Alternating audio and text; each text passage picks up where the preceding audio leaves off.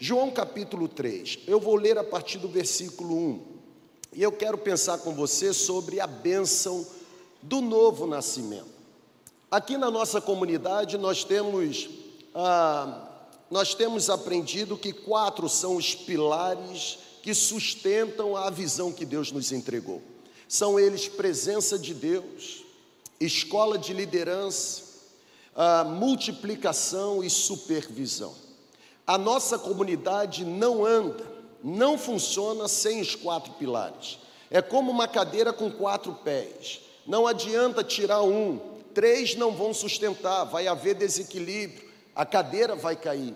Da mesma forma, nós, enquanto pastores na segunda igreja, como gente que guarda a visão, nós ficamos atentos, somos intencionais a manter bem equilibrado esses quatro pilares: presença de Deus. É por isso que nós investimos no Bom Dia Espírito Santo, é por isso que nós fazemos o que acabamos de fazer aqui, investimos mais tempo para que você abra o seu coração, para que você experimente a presença do Espírito Santo como você nunca experimentou, para que você de alguma forma não fique assistindo algo que está sendo apresentado, mas se envolva, se renda, se sinta parte integrante. Vida devocional para nós, gente, é, é sucesso, é tesouro de valor, sabe? É o nosso sumo bem. Nós acreditamos que nós aumentamos a presença presença de Deus quando nos entregamos sem reservas, mas também existe um pilar chamado escola de líderes, e é exatamente o nosso CCM que não apenas dá informação, mas além da informação, trabalha intencionalmente na formação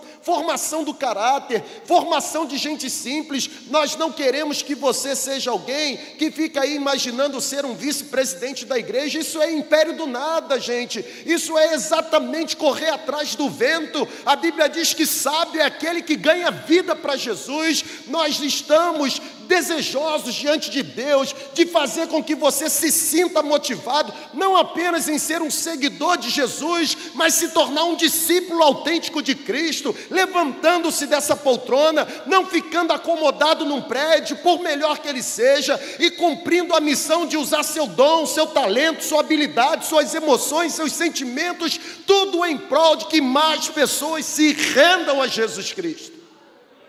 É por isso que eu quero abordar esse tema. O tema que está relacionado à primeira lição do primeiro nível da nossa escola bíblica, da nossa escola bíblica de liderança, do nosso CCM, do módulo Descubra. Eu vou ler o texto de João capítulo 3, vou ler do versículo 1 ao versículo 8. E a partir do encontro de Jesus com Nicodemos, eu quero apresentar alguns princípios ou compartilhar algumas lições, lições que eu tenho certeza que irão impulsionar você, irão destravar você, irão alimentar no seu coração não apenas a certeza de que você já sofreu um novo nascimento, ou o desejo de nessa noite, pelo poder do Espírito, nascer novamente. Vamos ao texto? A Bíblia diz assim: Havia um fariseu chamado Nicodemos. Grave essa expressão, fariseu. Sempre vai existir fariseu. Fariseu é mais comum do que a gente imagina. Talvez você esteja sentado ao lado de um nessa noite e não saiba. Porque fariseu não se apresenta, ele se esconde. Ele tem capa de religioso, mas na verdade não abriga a essência, não é verdade? E a Bíblia diz que um homem chamado Nicodemos, um fariseu, ele era uma autoridade entre os judeus e ele veio a Jesus, risque isso na sua Bíblia, veio a Jesus à noite. E à noite Nicodemos se aproxima e diz a Jesus: Mestre, sabemos que ensinas da parte de Deus. Aqui já começa a crise, porque o fariseu, que era o fariseu na época, queria prender Jesus queria matar Jesus. O fariseu não reconhecia Jesus como Messias. O fariseu não admitia que Cristo, embora fosse simples, de fato era a resposta de Deus para a punição do pecado da humanidade. Mas este fariseu, distinto, diferenciado, vai ao encontro de Jesus à noite e diz: Nós sabemos, sabemos que ensinas da parte de Deus. O verbo está na primeira pessoa do plural, ou seja, não apenas ele, porém mais algumas pessoas que ele tinha conhecimento, eles chegaram à conclusão que de fato Jesus era quem sempre disse que foi. Sabemos que ensinas da parte de Deus, pois ninguém pode realizar os sinais milagrosos que estás fazendo se Deus não estiver com ele. Em resposta, Jesus disse a Nicodemos: Digo a verdade, ninguém pode ver o reino de Deus se não nascer de novo. Ninguém pode experimentar o que Deus tem para derramar do alto se não se submeter ou receber a bênção do novo nascimento. Nicodemos então pergunta: Como alguém pode nascer sendo velho? É, é claro que não pode voltar a entrar no ventre de sua mãe e renascer. Jesus então responde: Nicodemos, na verdade, na verdade digo, ninguém pode entrar no reino de Deus se não nascer da água e do Espírito. Está acompanhando aí, irmão? Amém ou não amém? Vamos vibrar, hein? Abra um parênteses. Os pastores que por aqui estão passando, mais do que ficar impactados pelo que Deus está fazendo, eles voltam completamente incendiados pela forma como vocês, segundo a igreja, reagem à administração. Eles falam assim: é bom pregar lá, né? Porque o povo vem com a gente, é isso mesmo. Aqui não é monólogo, um falando e outro ouvindo. Aqui é um diálogo. Eu falo, você corresponde. Eu adoro e você exalta e juntos a gente faz o Senhor da igreja sorrir. Amém, gente? E deixa eu voltar à leitura. Ah, respondeu Jesus: Na verdade, na verdade digo. Nicodemos, ninguém pode ver ou ninguém pode entrar no reino de Deus se não nascer da água e do espírito. E Jesus diz: o que nasce da carne é carne, mas o que nasce do espírito é espírito. Não se surpreenda, Nicodemos, pelo fato de eu ter dito, é necessário que vocês nasçam de novo. O vento sopra onde quer, você o escuta, mas não pode dizer de onde vem, nem para onde vai. Assim acontece com todos os que são nascidos do Espírito. Vamos orar? Você pode erguer a sua mão para o alto em concordância? Senhor, tem tanta coisa em jogo hoje. Tem tantas pessoas conectadas nesta celebração. Um auditório cheio. O Senhor conhece cada pessoa. O Senhor consegue identificar a origem, o Senhor consegue perceber exatamente o sentimento que está no coração. Se aqui eles vieram para adorar o teu nome, ou se eles vieram como instrumento do diabo para perturbar. E eu peço que nesse exato momento, pelo poder do Espírito, toda ação do diabo seja paralisada. Nós estamos aqui debaixo do poder do nome de Jesus. E nós, nós imploramos, guarda esse ambiente. Coloca anjos com espada de fogo mesmo. Faça queimar toda obra de Satanás que a partir desse exato momento, algemas que estão prendendo pessoas, que elas sejam despedaçadas pelo poder do Espírito, que a partir desse momento, todos quantos estão aqui, já comecem a ser liberados para adorarem o Teu nome, que o Senhor transforme esse ambiente, seja presencial ou seja online, que o Senhor transforme esse ambiente numa verdadeira maternidade espiritual e que haja novo nascimento nessa noite. Batismo do alto, batismo de poder, batismo de presença, batismo do Espírito Santo, que haja sobre nós, é a nossa oração em nome de Jesus. Amém. Você pode aplaudir mais uma vez? Glória a Deus, glória a Deus. Esse texto, João capítulo 3, é um texto extraordinário. É nesse capítulo que está o que muitos chamam de versículo de ouro da Bíblia. É aqui que está o versículo 16, é nesse contexto, no contexto da fala do novo nascimento, que Jesus declara: Deus amou o mundo a humanidade de tal maneira para que todos quanto acreditarem no nome dele não pereçam, mas recebam a vida eterna.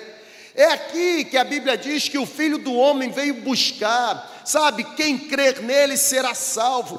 É interessante como esse diálogo com Nicodemos se desenvolve. João capítulo 3 traz algumas lições interessantes. Quando a gente lê os evangelhos, em geral, quando a gente lê Mateus, Marcos, Lucas, João, de uma forma generalizada, a gente sempre encontra Jesus rodeado de gente comum.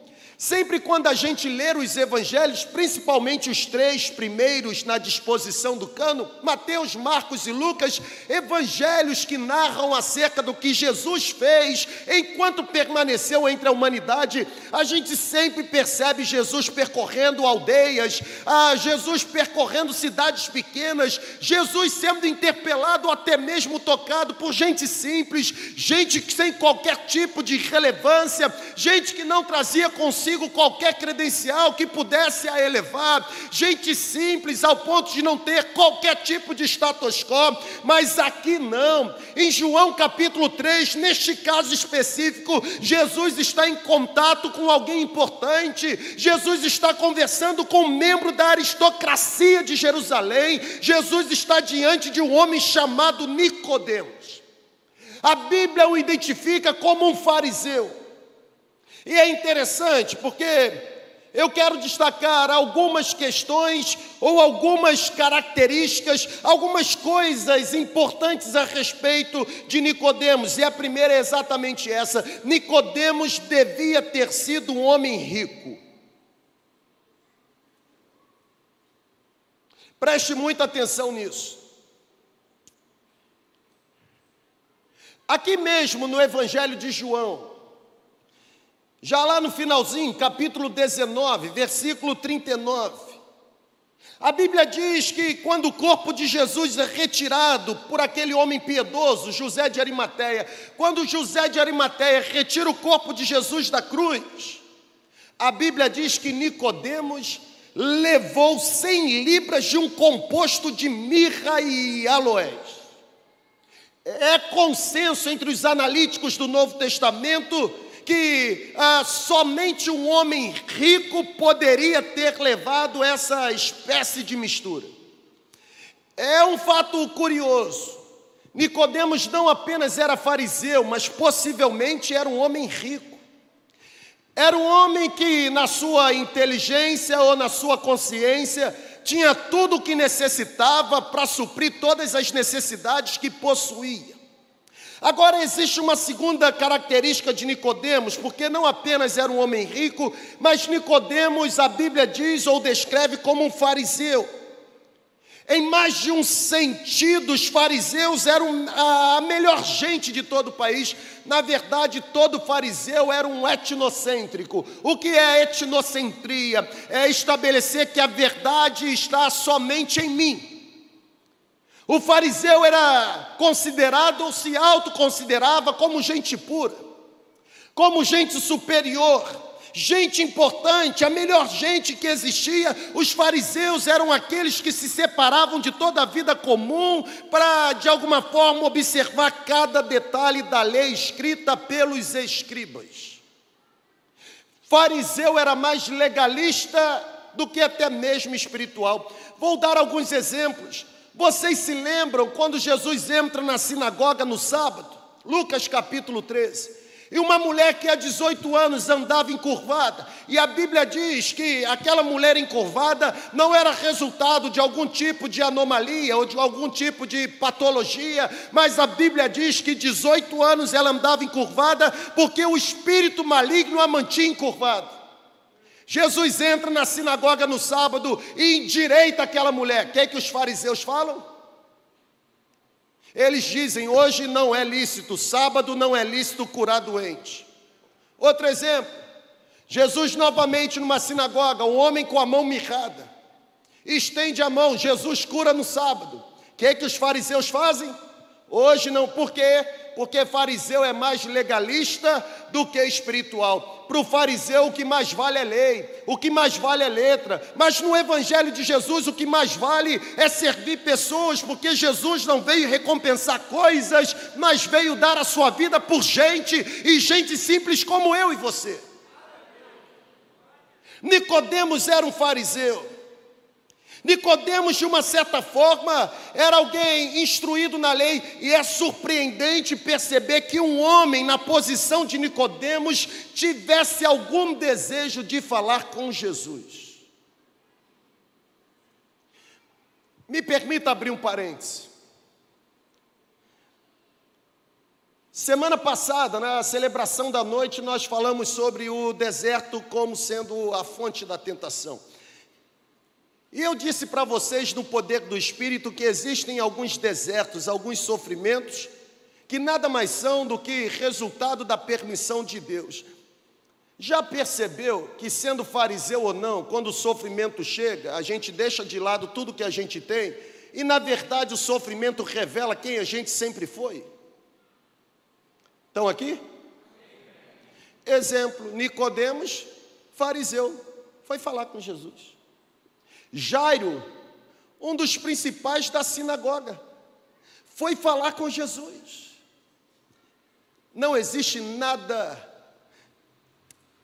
nada mais eficaz para derrubar a gente do cavalo mesmo, senão momentos de lutas, de provações, circunstâncias adversas. Os sofrimentos têm a capacidade de de revelar a verdadeira identidade que possuímos. Quando a gente está diante de um cenário que a gente não consegue resolver, de nada adianta credencial, título, não é verdade? Dinheiro não adianta. Ah, rico não sofre. A Bíblia fala de uma mulher que gastou todo o dinheiro que tinha e não foi capaz de curar a sua hemorragia. A Bíblia fala de um homem chamado Jó homem íntegro, fiel, temente a Deus, se desviava do mal. Na verdade, Jó capítulo 1 chega a dizer que não existia em todo o Oriente um homem como Jó. Da riqueza para a pobreza, do absoluto para a miséria em frações de momentos. O mais próspero se tornou o mais miserável ao ponto de se vestir de saco, se raspar, de tanta miséria. Nicodemos era um fariseu. E é surpreendente um homem na posição de Nicodemos sentir desejo de ir ao encontro de Jesus, mas não apenas Nicodemos devia ser um homem rico e ser um fariseu, mas o texto diz que Nicodemos era um principal entre os judeus. A palavra que aparece é essa aí no grego, arcon, principal mesmo. Alguns a interpretam como maioral, ou seja, Nicodemos era era o que a Bíblia chama de membro do sinédrio. O sinédrio era um tribunal formado por 70 membros. O sinédrio era como uma suprema corte dos judeus. O sinédrio exercia particularmente aquela jurisdição religiosa.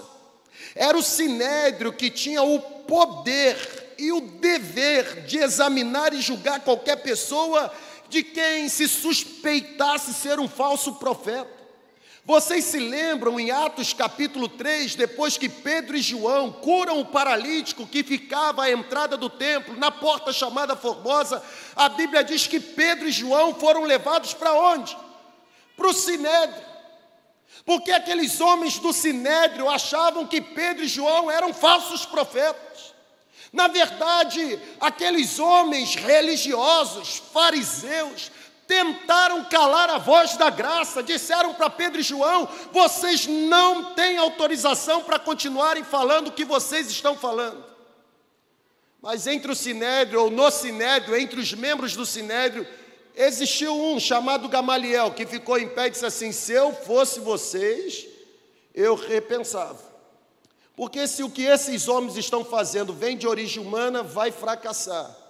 Mas se o que eles estão fazendo é de Deus, vocês não estarão lutando contra eles, mas contra o próprio Deus. A Bíblia diz que Nicodemos era um principal entre os judeus. Sabe, pessoal, uma vez mais fica evidente que se aproximar de Jesus não era algo tão natural para Nicodemos. Nicodemos teve que vencer barreiras. Nicodemos teve que vencer obstáculos como você nessa noite já está sendo encorajado pelo Espírito Santo a vencer barreiras e obstáculos para ir ao encontro de Jesus. Eu, quando olho para esse texto, eu aprendo uma lição.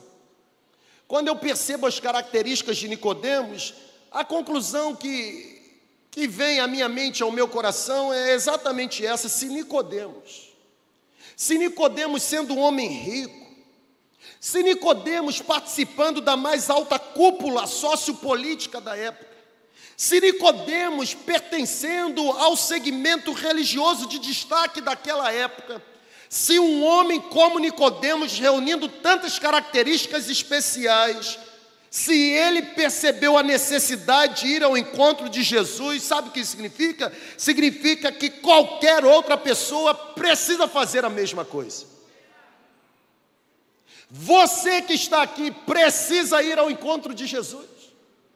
Não tem essa de não precisar, de não ter necessidade. Existem questões na sua vida que o que você possui em mãos jamais irá, irá resolver ou será capaz de suprir. Existem cenários na nossa vida que só quem supre é o próprio Jesus. Se Nicodemos, sendo alguém com tantas características especiais, sentiu a necessidade de se encontrar com o Mestre, quem dirá você? Quem dirá você? Existem alguns outros destaques que, que merecem ser considerados. A Bíblia diz que Nicodemos foi ter com Jesus à noite. Ele se aproximou de Jesus à noite. É provável que houvesse pelo menos duas razões para que Nicodemos tomasse a decisão de encontrar-se com Jesus à noite e não à luz do dia. A primeira é essa. É possível que Nicodemos tenha se encontrado com Jesus à noite. Por quê? Por uma medida de precaução. Os rabinos afirmavam, os fariseus estipulavam, na verdade, em tratando-se de um fariseu, como Nicodemos, tratando-se de alguém que era um principal entre os judeus, sinceramente, gente, pode ser que Nicodemos não tenha ou tenha procurado Jesus à noite por não desejar se comprometer ou até mesmo comprometer os seus companheiros do sinédrio. Imagina o fariseu falando com Jesus. E mais do que falar, imagina o fariseu reconhecendo ao ponto de dizer: Sabemos que tu vens da parte de Deus, porque ninguém pode fazer os sinais que tu estás fazendo, a não ser se Deus der a autoridade para que seja feito. Pode ser que Nicodemos tenha se encontrado com Jesus à noite por uma medida de precaução. Mas pense comigo, mesmo que esta tenha sido a motivação, por que condenar Nicodemos? O surpreendente é que Nicodemos, mesmo com os seus antecedentes, Nicodemos, mesmo com o seu currículo, ele aproximou-se de Jesus. Era imensamente melhor ir ao encontro de Jesus à noite do que nunca encontrar-se com Jesus.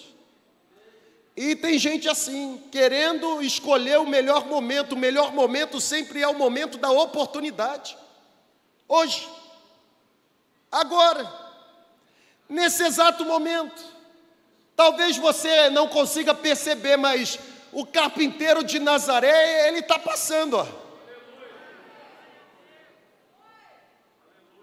Eu não sei o porquê nós alimentamos na mente e no coração na verdade, eu sei, é o poder do engano do diabo sobre as pessoas, escravizando a mente, dizendo: Eu ainda não estou preparado, nunca estará. Porque na verdade não é você que se prepara, Porque se fosse você o responsável pela preparação, você também seria o responsável pela transformação. Não se prepara, é do jeito que está, é do jeito que se encontra. Eu nunca vi alguém, por pior que seja, encontrar-se com Jesus e continuar sendo a mesma pessoa. As mãos do Mestre são capazes de fazer com que eu e você nos tornemos uma nova criatura. É a verdade bíblica, Paulo escreve isso na segunda carta aos Coríntios: aqueles que estão em Cristo, aqueles que são de Cristo, aqueles que se encontraram com Cristo, aqueles que agora pertencem a Cristo, aqueles que possuem a marca de Cristo, aqueles que estão debaixo das digitais de Cristo, são novas criaturas, as coisas velhas passaram e eis que tudo se fez novo. Ah, mas ele foi à noite. Pior do que ir à noite é não ir horário nenhum. E pode ser que a noite de Nicodemos seja a noite para você hoje aqui. Eu sei que você que, que está conosco, a um passo de tomar uma decisão, eu sei que primeiro você não quer ser descoberto em meio a essa multidão, eu sei porque eu já estive na sua situação. É por isso que aqui a gente não fica assim, visitante, fica em pé, porque eu sei que visitante que é visitante não quer ser visto. Na verdade, quer ficar escondido. Agora, você pode se esconder dos meus olhos. Mas aquele que te ama como você nunca se sentiu amado, ele consegue encontrar você independente do local onde você esteja, com muita luminosidade ou até mesmo num cenário como esse, em que a gente não consegue muito enxergar a face do outro. Mesmo você com a máscara, tentando se disfarçar, os olhos de Deus encontram você. Sabe, por que não ir ao encontro do, do Mestre hoje? Existe uma outra razão. Ou pode ter existido uma outra razão que levou Nicodemos a encontrar-se com Jesus à noite. Talvez não tenha sido uma medida de precaução. Os rabinos afirmavam que o melhor momento, preste atenção nisso, o melhor momento para estudar a lei, e Nicodemos era fariseu, o melhor momento para se debruçar, o melhor, melhor momento para refletir acerca da lei, sabe o que os rabinos diziam? Melhor momento era a noite, ou era de noite. Por que de noite? Porque era o momento em que nada era capaz de perturbar os homens. Durante o dia, Jesus estava rodeado o tempo todo por uma multidão. Onde Jesus estava, gente se concentrava, enfermas, necessitadas, famintas, endemoniadas, Todo mundo que tinha uma espécie de necessidade priorizava ir ao encontro de Jesus. Encontrar-se com Jesus pela manhã, extremamente desafiador. Pode ser que Nicodemos tenha se aproximado de Jesus à noite, porque não apenas queria se tornar mais um seguidor na multidão, mas queria estar completamente a sós com Jesus sem qualquer tipo de interrupção. Pegou, gente? Pode ter sido precaução? Pode. Mas pode também ter sido sagacidade, intencionalidade. De manhã, divide a atenção com muita gente. O que eu tenho para conversar com ele é muito importante. Não pode ter interrupção eu estar conversando e de repente alguém chegar e interpelar e eu perder o raciocínio, eu vou à noite. Pode ser que Nicodemos tenha ido de noite, porque queria ter Jesus para si mesmo. E ter Jesus para si mesmo era praticamente impossível durante as ocupadas horas do dia. A pergunta que eu faço para você: há quanto tempo você não tem Jesus para você mesmo sem qualquer tipo de interrupção. Quando foi a última vez que você foi ao encontro de Jesus à noite?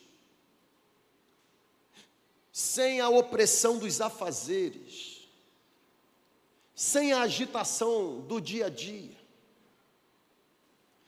Qual foi a última vez que, a exemplo de Nicodemos, você se encontrou com ele numa hora secreta, numa hora silenciosa? Qual foi o último bate-papo que você teve? Como é simples e se torna até mesmo fácil perceber quando alguém não está tendo um bate-papo com Jesus a tempo. É só olhar para a atitude. É só olhar para os passos, é só olhar para a vida. Gente que tem encontro com Jesus à noite, e quando eu falo à noite, vocês estão entendendo. Gente que tem encontro com Jesus a sós, sem interrupção, uma entrega deliberada e restrita. É gente que sai transformado. É gente que sai empoderado. Interessante porque quando a glória de Deus visitava, o rosto do líder resplandecia. Porque a sua face o brilho está apagado? Porque ninguém mais se impressiona com o brilho que deveria ter, mas que agora está ausente no seu rosto? Você pode visitar a melhor loja de estética da atualidade e comprar o creme mais poderoso. Mas ainda assim eu continuo acreditando que o creme mais poderoso da loja mais atual não pode fazer o que o pó da terra faz quando um rosto se prostra em adoração. O problema é que a gente vive no tempo do estético em detrimento do ético.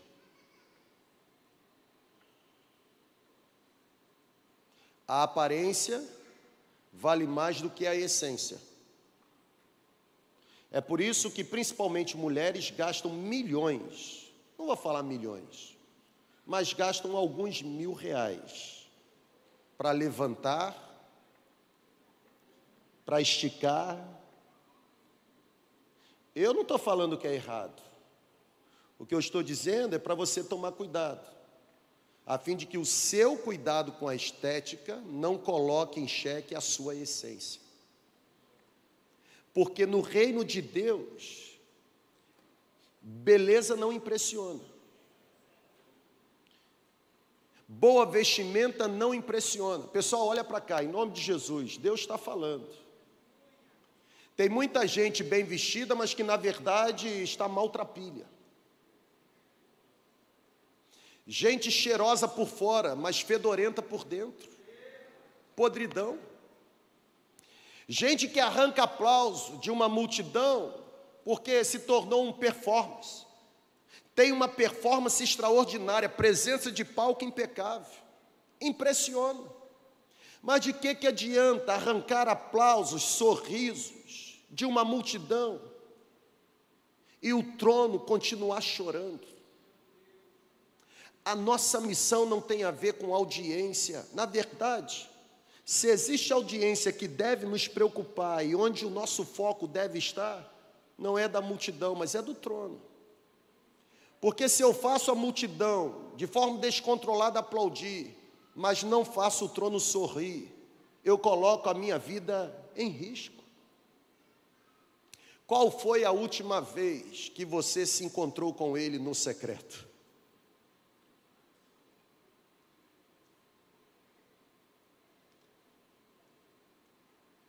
Na verdade, você tem se encontrado no secreto para traçar planos maquiavélicos, filho do diabo. Você tem se encontrado no secreto para disseminar maledicência, filho de Satanás. Mas o chamado nessa noite é outro. O chamado nessa noite é melhor ir do que nunca ir. Melhor ir à noite do que não ir em horário nenhum. Melhor encontrar-se com Ele do que permanecer na multidão. Nem todos na multidão se tornaram discípulos, embora os discípulos estivessem em meio à multidão. Nem todos na multidão se tornaram discípulos, embora todos na multidão desfrutaram dos milagres que foram operados.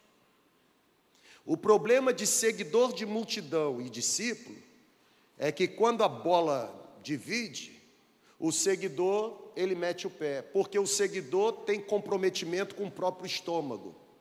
Tirou pirulito da boca e ele fica endemoniado perdeu posição, dinheiro, qualquer outra coisa, ele fica endemoniado, porque o Deus dele é o próprio estômago. É por isso que em João 6, Jesus olhou para os discípulos e disse: Vocês também não querem fazer como os seguidores fizeram? Vocês não querem ir com eles? Qual foi a resposta de Pedro? Para onde iremos nós? Só tu tens as palavras de vida eterna nós reconhecemos que tu és o Filho de Deus. Seguidor segue a Jesus por causa de milagre. Discípulo segue a Jesus porque tem consciência de que Jesus é o único caminho. É diferente. Quando não tem milagre, eu abandono. Quando não tem o que eu quero, eu abandono. Até porque viver no reino de Deus nada mais é do que me aproveitar de algo que não é meu para suprir a minha própria satisfação. Pessoal, o carpinteiro está passando. Tem madeira bruta aqui que o carpinteiro quer trabalhar um pouco para se tornar uma obra de arte, mas tem que ir ao encontro. Pode ser que Nicodemos tenha se encontrado com Jesus simplesmente para que o seu relacionamento fosse profundo. Qual foi a última vez que você o experimentou? Ontem nós terminamos aqui a conferência. Engraçado que quando eu não estou ministrando, termina rápido a celebração, né? Ontem nós terminamos a conferência. Quem estava aqui foi embora, a maioria. Ficaram aqui o toco de Jacó, os remanescentes. O online, ele finalizou. Mas deixa eu dizer uma coisa para você. Essa ministração aqui, Deus me deu hoje à tarde. Porque eu me senti um Nicodemos ontem. Encontrando-se com ele à noite. Quem esteve aqui sabe do que eu estou falando. O auditório esvaziou, o glamour da conferência acabou, os holofotes se apagaram, mas eu, acompanhado de mais alguns, o encontramos. E sabe que foi difícil ir embora? Me deu uma vontade de pegar um colchonete, na verdade, deitar aqui mesmo no chão duro. Porque a presença dele satisfaz, é suficiente. Talvez você já tenha muito tempo de vivência em igreja, mas seu comportamento é carnal, você ainda é filho do diabo, você precisa nascer de novo. E nascer de novo não significa se tornar membro da igreja. Nascer de novo significa passar por um processo de regeneração. É de dentro para fora. A sua voz é mansa, mas o seu coração é imundo. A sua voz, de alguma forma, consegue ludibriar, mas a sua mente é maquiavélica. Você precisa da obra do Espírito Santo. Reage aí, irmão. Concordo? A grande questão do diálogo entre Jesus e Nicodemos é que esse diálogo se estabelece ou se estabeleceu na afirmação, afirmação de Jesus de que era necessário nascer de novo. E a pergunta para caminhar para metade é: O que significa nascer de novo? Jesus disse que nascer de novo, ou novo nascimento, ele deveria acontecer acompanhado de dois elementos. A explicação que Jesus dá para Nicodemos, porque Nicodemos entra em crise, Jesus fala de um nascimento espiritual e Nicodemos está lá no nascimento biológico. Nicodemos está questionando, por acaso pode um homem sendo velho voltar a entrar no ventre da sua mãe e nascer novamente? E Jesus olha para ele assim, cara, você é tão inteligente, membro do Sinédrio, não está entendendo nada do que eu estou falando. Eu não estou falando de um nascimento natural, de um nascimento biológico, estou falando de um nascimento espiritual. É necessário, Jesus disse, é necessário nascer da água e do Espírito. Nascer da água, segundo Jesus, a água ela tinha essa conotação de purificação. Quando Jesus toma posse da nossa vida, quando passamos a amar Jesus de todo o coração, quando nos entregamos, quando nos rendemos, quando nos tornamos discípulos de Jesus, a Bíblia diz que os nossos pecados não apenas são perdoados, esquecidos, mas completamente justificados nascer da água, é um banho. Não existe ninguém tão sujo pela imundícia de Satanás que não possa se tornar completamente limpo pela purificação da graça de Deus. Não há pecado, por pior que seja, que possa sobrepujar a ação de Deus sobre nós, gente. Não adianta você querer se fundamentar no currículo do que você foi. O que você foi não tem valor. O que você foi de bom ou de ruim não tem valor. Não adianta você ter sido uma pessoa boa praticando boas obras se você não for ao encontro do Mestre. Salvação não está destinada para quem faz boas obras. Fazer boas obras é obrigação nossa enquanto cidadão. Gente de caráter, gente do bem. Tem filho do diabo que faz boas obras. E tem gente que se diz filhos de Deus que fica fazendo péssimas obras. Salvação não está relacionada ao que eu produzo. Se não houver purificação do alto, se não houver novo nascimento, não entra no céu.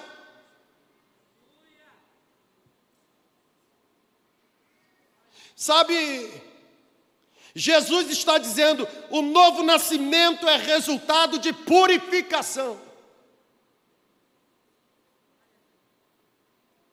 Tem que ter um banho espiritual. Irmão, que Deus abra mesmo uma ducha.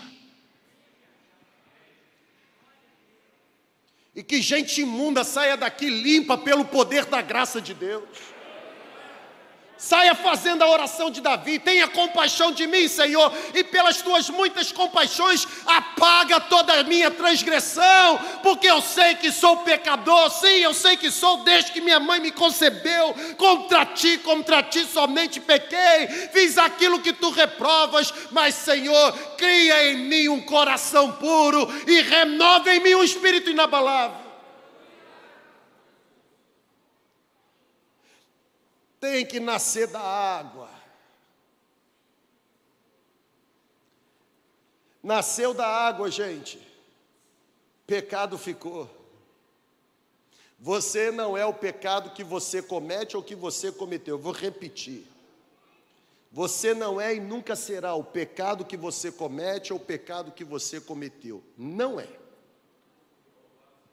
Louvado seja o nome de Jesus. Mas Jesus diz também que é necessário nascer do. E se a água era símbolo de purificação, o Espírito é símbolo de poder. Novo nascimento tem a ver com purificação, mas tem a ver com poder. Sabe, quando Jesus toma posse da nossa vida, nós passamos a viver debaixo de um poder novo de um poder que nos permite ser o que jamais poderíamos ser com as nossas próprias forças, de um poder que nos permite fazer o que jamais seríamos capazes de realizar por nós mesmos.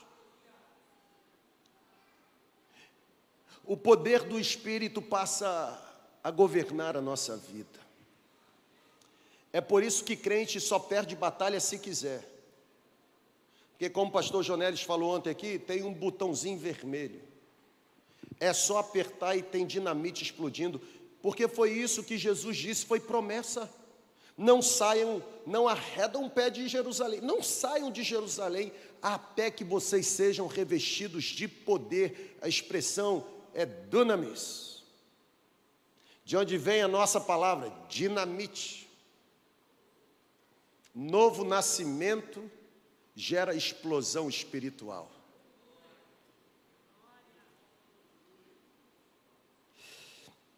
Eis a grande questão. Nascer de novo, ou seja, receber o perdão dos pecados e viver debaixo do senhorio de Jesus, não pode ser realizado por nós mesmos. Na verdade, a nossa participação, e aí, óbvio, eu estou me posicionando, não como monergista, Mas a nossa participação não é produzir, mas se render. E a gente se rende de duas formas. Primeiro, acreditando que Ele é quem Ele sempre disse que foi, ou que é. Não existe novo nascimento sem purificação e sem poder. Mas o novo nascimento exige fé, e fé em Jesus. O novo nascimento exige você acreditar que Ele é exatamente quem a Bíblia diz que Ele é. Quando eu falo de fé em Jesus, não é uma fé para acreditar que Ele faz apenas milagres, mas é uma fé para ter certeza de quem Ele é. E a pergunta é: você sabe quem Ele é? Talvez Jesus para você seja apenas o curandeiro. Na verdade, alguns transformam Jesus até mesmo num feiticeiro, apesar dele nunca ter sido. Alguns fazem de Jesus um mero ídolo, os mais atuais, até mesmo como o Aladim da lâmpada, aquele que faz os nossos desejos serem realizados. Mas a grande verdade é que a Bíblia diz que Jesus é o Cordeiro de Deus que tira o pecado da humanidade. A Bíblia diz que Jesus é o caminho, a verdade, a vida, e ninguém vai a Deus ou chega a Deus senão por Ele mesmo. A Bíblia diz que Jesus é o único mediador entre Deus e os homens. A Bíblia diz que Jesus é a única ponte por onde homens pecadores podem atravessar o abismo do pecado e reconciliar-se com o seu Criador. A Bíblia diz que Jesus é a porta, e porque Ele é a porta, quem entrar por Ele está salvo, entrará, sairá e encontrará pastagem. A Bíblia diz que Jesus é o pão vivo que desceu do céu, não o pão que desceu lá no deserto e que apodreceu, mas o pão vivo que é capaz de saciar a fome espiritual de uma vez por todas. A Bíblia diz que Jesus é a fonte da água da vida. A Bíblia diz que Jesus é exatamente a resposta do céu para redimir a humanidade de todo o erro que a humanidade cometeu.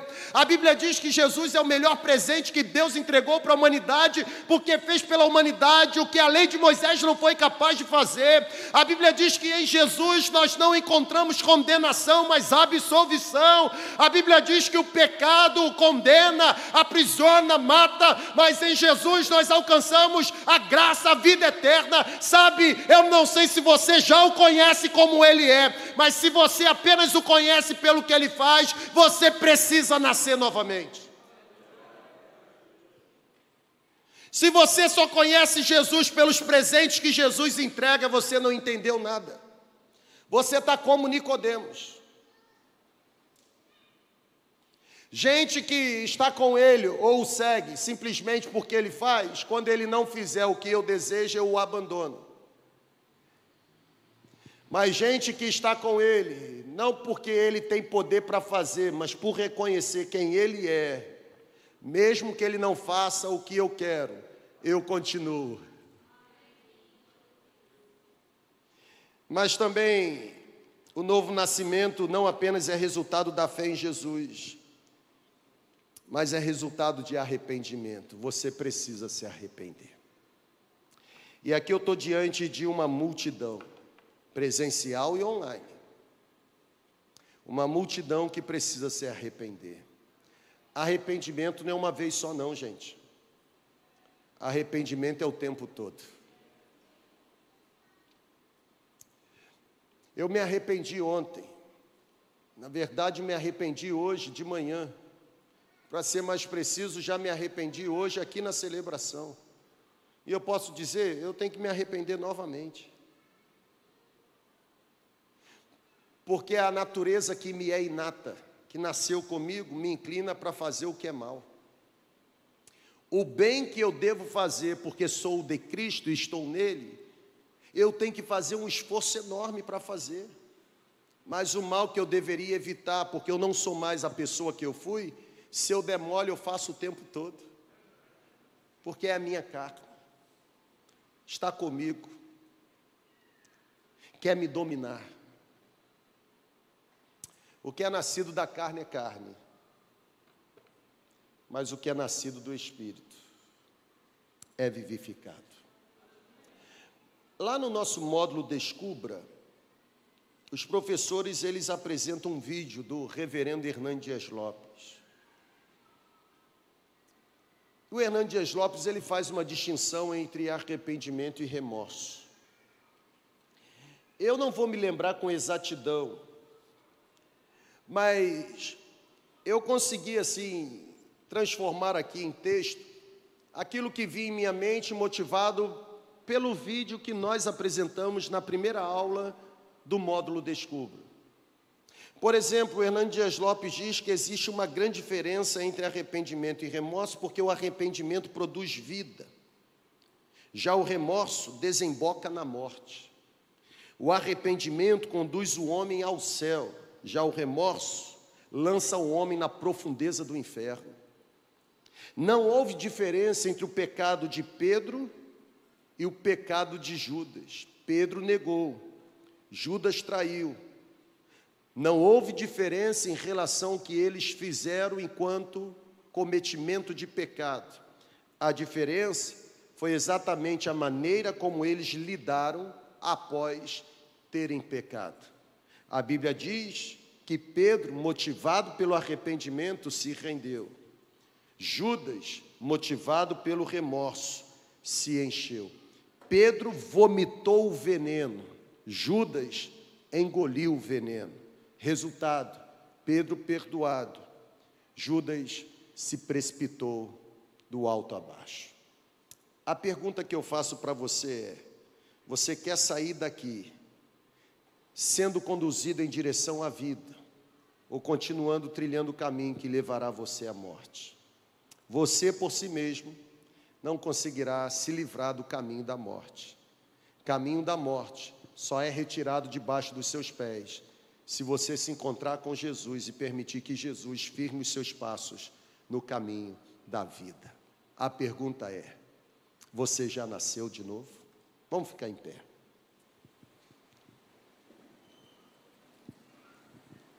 Deus falou com você? Deus falou com você? Você já nasceu de novo? Você já é uma nova criatura?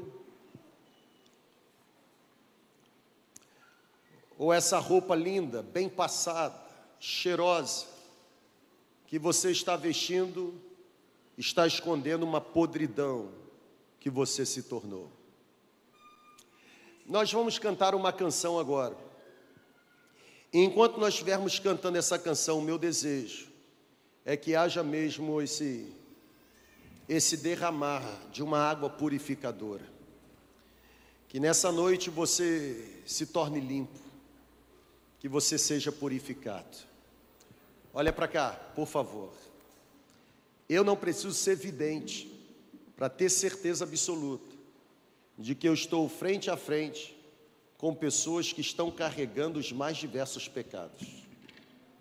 Eu vou repetir. Eu não preciso ser vidente para olhar para você no prédio, na galeria ou em qualquer outro lugar e ter certeza que eu estou diante de pessoas que estão carregando os mais diversos pecados.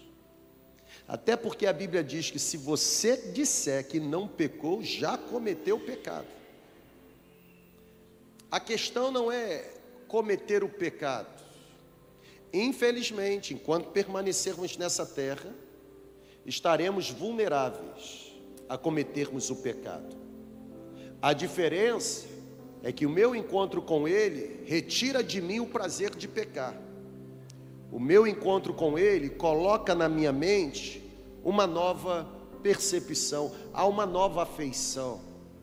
O pecado, embora eu volte a praticar, ele me machuca. Eu crio uma aversão. Eu sinto um nojo. Sabe, eu não convivo bem, eu perco o sono. Eu me sinto incomodado. Porque houve um batismo de purificação. A minha natureza foi transformada. Eu não sou mais escravo do pecado, agora me tornei escravo de Jesus. É a natureza dele que está habitando em mim. O problema é que você quer mudar para depois se entregar, quando na verdade você precisa se entregar para ser transformado. Você não se muda, você é mudado. Você não se transforma, você é transformado. O seu papel não é se purificar, não é se batizar com poder o seu papel é acreditar que Ele é capaz de salvar você. O seu papel é se arrepender. A pergunta que eu faço, assim como eu, você que traz para essa celebração os diversos pecados que possui, você desejará sair daqui carregando com você o peso do pecado e achando que você nasceu novamente, quando na verdade não houve nascimento? Ou você nessa noite vai decidir ter a experiência que talvez você nunca encontrou, ou nessa noite você vai decidir se lançar ao ponto de que haja um batismo do céu, purificação, mudança na afeição da mente, mudança na disposição da alma a fim de que haja um empoderamento, um batismo mesmo de poder, o Espírito Santo passe a habitar em você, se torne o seu novo companheiro, sabe, ative em você uma nova, uma nova aptidão, um novo hábito, dê a você o desejo não mais de se alimentar das obras da carne, mas agora ser possuído pelo desejo de estar alimentado pela palavra do céu. O seu desejo nessa noite é continuar sendo quem você está sendo ou o seu desejo nessa noite é acreditar que Jesus tem poder suficiente para fazer de você uma nova criatura. Enquanto nós estivermos cantando, se você deseja nascer novamente, eu já estou esperando você aqui à frente. Saia do seu lugar, pode vir e eu vou orar junto com você.